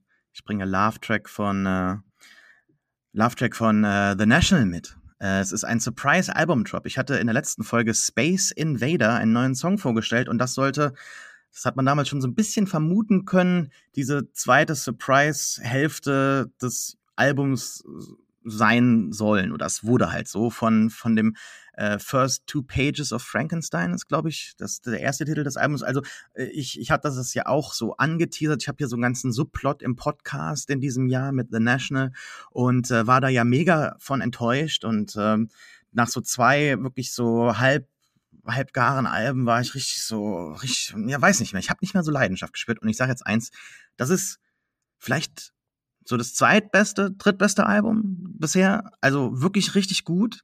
Und auch äh, endlich mal wieder so angeknüpft an die Kenner werden es wissen, Sleep Well Beast aus 2017, wo die Band halt mehr E-Gitarren, bisschen mehr losgelöst, bisschen rockiger, nicht mehr so, ja, die ganze Zeit versucht hat, alles so zu orchestrieren, so die ganze Zeit so. Es, es ist alles ein bisschen loser und man hat das Gefühl, die Band wacht so ein bisschen auf. Und es gibt am Ende des Albums, es gibt ganz tolle Songs hier, die ich hervorheben möchte. Aber einen besonders, äh, weil auch endlich etwas geglückt ist, was man schon mehrfach versucht hat und bei, in meiner Ansicht nach, nee, nicht so gut geglückt hat bisher, eins und eins zusammenzufügen zu zwei. Aber jetzt hat's geklappt. Ich bin ein großer Fan von Phoebe Bridgers und dann noch größere von The National. Die haben jetzt schon mehrere Songs zusammen gemacht. Ich war jedes Mal so ein bisschen enttäuscht, weil ich so dachte, hä, eigentlich müsste ich das doch total lieben. Und jetzt hat man hier den Titeltrack halt tatsächlich auch wirklich mal gut zu Ende gebracht. Ich bin richtig happy. Und am Ende des ähm, Albums nach Space Invader kommt ein Song, der heißt Smoke Detector, der ähm, scheinbar während eines ähm, äh, Mic-Tracks oder wie sagt man, wenn, wenn die, mir fällt gerade das Wort nicht ein, wenn die, wenn die während eines während eines Soundchecks quasi äh, improvisiert haben. Es ist so gekommen und auch äh, Matt Berninger hat auch da teilweise den Text komplett improvisiert und es ist ein so loser Track. Ich glaube, der längste bisher in der Bandgeschichte, über acht Minuten rausgekommen, der an den Enden, an den Kanten so versucht, die ganze Zeit auszubrechen. Ich hoffe, dass man diesem Weg, was man so den Interviews entnehmen kann, darf man da Hoffnung haben, dass dieser Weg jetzt so ins nächste Album reinführt und wir nicht wieder in diese Piano-Balladen kommen. Aber ich habe schon gesagt, ich habe noch mehrere Sachen mitgebracht. Ganz kurz, ich habe aus New York mir einen Comic mitgeholt, äh, der heißt Lure. In dem geht's auch so ein bisschen um Klimapolitik. Denn äh, dort gibt es eine Konferenz von sehr vielen reichen Menschen, die ja so ein bisschen Davos-mäßig auf einer zweiten Erde, die einfach so existiert hat, ein Wasserplanet, der neben uns quasi äh, Zwillingsplanetmäßig existiert. Und dort wird jetzt eine Konferenz abgehalten und Künstler werden eingeladen, auf diese Wasserwelt, äh, dort auf den äh, ersten Siedlungen so ein Event zu gestalten, äh, visuell und mit äh, also so halt auch 3D-Kunst, holographischen Animationen ähm, und diese reichen Leute, die dann kommen für dieses, äh, für, für diese neue ähm, Kolonisierung dieses Planetens halt eben, ähm, ja, die, die so zu begeistern. Und äh, die Personen merken halt so nach und nach, wir haben zwar erst ganz kurz Fuß gefasst auf diesem Planeten, aber sind halt dort auch bereits schon die Korallen und so weiter am Zerstören. Und äh, sehr, sehr toll, wunderschön auch gezeichnet, ganz, ganz toller Comic, der mich begeistert hat. Noch zwei andere Sachen, ganz kurz. Ich äh, war in letzter Zeit öfter mal traurig und wollte lachen, habe mir sehr, sehr viele Stand-up-Specials angeschaut und ich bin wirklich enttäuscht über den aktuellen Zustand. Eins hat mich aber dennoch sehr gut aufheitern können. Das ist Shane Gillis mit seinem zweiten Special Beautiful Dogs. Und ähm, ja, ich bin jetzt nicht so der der, der größte Fan und folg, äh, äh, so allem, was er macht. Also zum Beispiel sein Podcast ist mir relativ unbekannt, aber die Specials sind wirklich gut. Und äh, dass der bei ähm, SNL rausgeworfen wurde innerhalb eines Tages, ist, glaube ich, das Beste, was dem passieren konnte. Und das Letzte, das muss unbedingt genannt werden, No One Will Save You, ist jetzt nicht äh, die Nachricht unseres Podcasts hier. so, sondern der Titel eines Films, der wunderbar ist. Es geht nämlich um Aliens. Äh, eine meiner absolut ersten Erinnerungen überhaupt, glaube ich, im Leben und auch so der erste, auf jeden Fall die erste cineastische Erinnerung ist es, das Bild von, von Barry in Close Encounters in der Tür zu stehen, da wie die Lichter reinkommen und die UFOs die Aliens ihn entführen, die wir ja nie sehen. Und No One Will Save You macht etwas, was ganz viele andere Horrorfilme mit Aliens nie machen, nämlich am Anfang einfach die Aliens zu zeigen und zu sagen so, hey, ja, natürlich sind es Aliens, hier sind sie, so sehen sie aus. Und dann haben wir nicht die ganze Zeit dieses Versteckspiel. Und äh, der Film ist wirklich scary. Er hat mir, hat mir sehr viel abverlangt, da auch reinzugucken. Ähm, äh, ganz, ganz toll. Und im dritten, in der dritten Hälfte macht er auch so ein paar Sachen, die ihn wirklich, äh, glaube ich, sehr singulär werden lassen. Und er hat schon äh, viel Lob abbekommen von Stephen King was, und anderen äh, Leuten wie äh, Guillermo del Toro. Was das jetzt zum Beispiel bei Stephen King jetzt noch aussagt im Jahr 2023, weiß ich auch nicht mehr. Aber ich und äh, ich schließe mich den beiden an. da haben wir das Trio komplett. Ganz, ganz toller Film. No One Will Save You. Ähm, wenn man Aliens mag, ist das äh, eigentlich Pflichtprogramm. Hat den schon jemand gesehen, zufälligerweise? Ich habe ja, hab ja auf meinen Socials richtig umworben. Nee, scheinbar nicht. Ich habe ihn auf jeden Fall auf der Liste. Ja, gut. Aber du hast das Skillis-Special gesehen, oder? Ja, das hat mir tatsächlich auch ganz gut gefallen. Ähm, seine anderen Aktivitäten und seine Umgänge, darüber schweige ich jetzt, aber das Special an sich fand ich äh, sehr überzeugend. Ja, das ist doch schön. Ich bin jetzt so leidenschaftlich, dass ich tatsächlich am Wochenende direkt auf ein National-Konzert fahre, weit weg, aber ich tue es und äh, meine Passion ist wieder da. Ja, die 60. Folge ist vorbei im sechsten Jahr. Wir sind jetzt, glaube ich, wirklich sechs Jahre unterwegs, ne? Kulturindustrie Strong oder sowas? Was, was Ende? Ja, also sechs Jahre stimmt auf jeden Fall, ja. Äh, wir müssen es abmoderieren oder wir müssen uns jetzt verabschieden, war auch lange genug. Folgt uns doch alle ähm, bitte auf unseren Socials, die findet ihr auf kulturindustrie.de. Abonniert den Podcast oder empfehlt uns doch, das ist noch besser, äh, irgendwelchen Freunden, das ist ja immer so, ja, besser. Das freut mich. Äh, würde uns freuen. Freut mich auch, wenn, wenn ihr uns einfach nur fünf Punkte oder so gebt. Ansonsten lasst es, ne? oder tretet mit uns ins Gespräch auf den Socials. Ähm, ja, Kulturindustrie, A Haunting in Venice, der Vorweiner, Forever. Ciao. Tschüss. Ciao.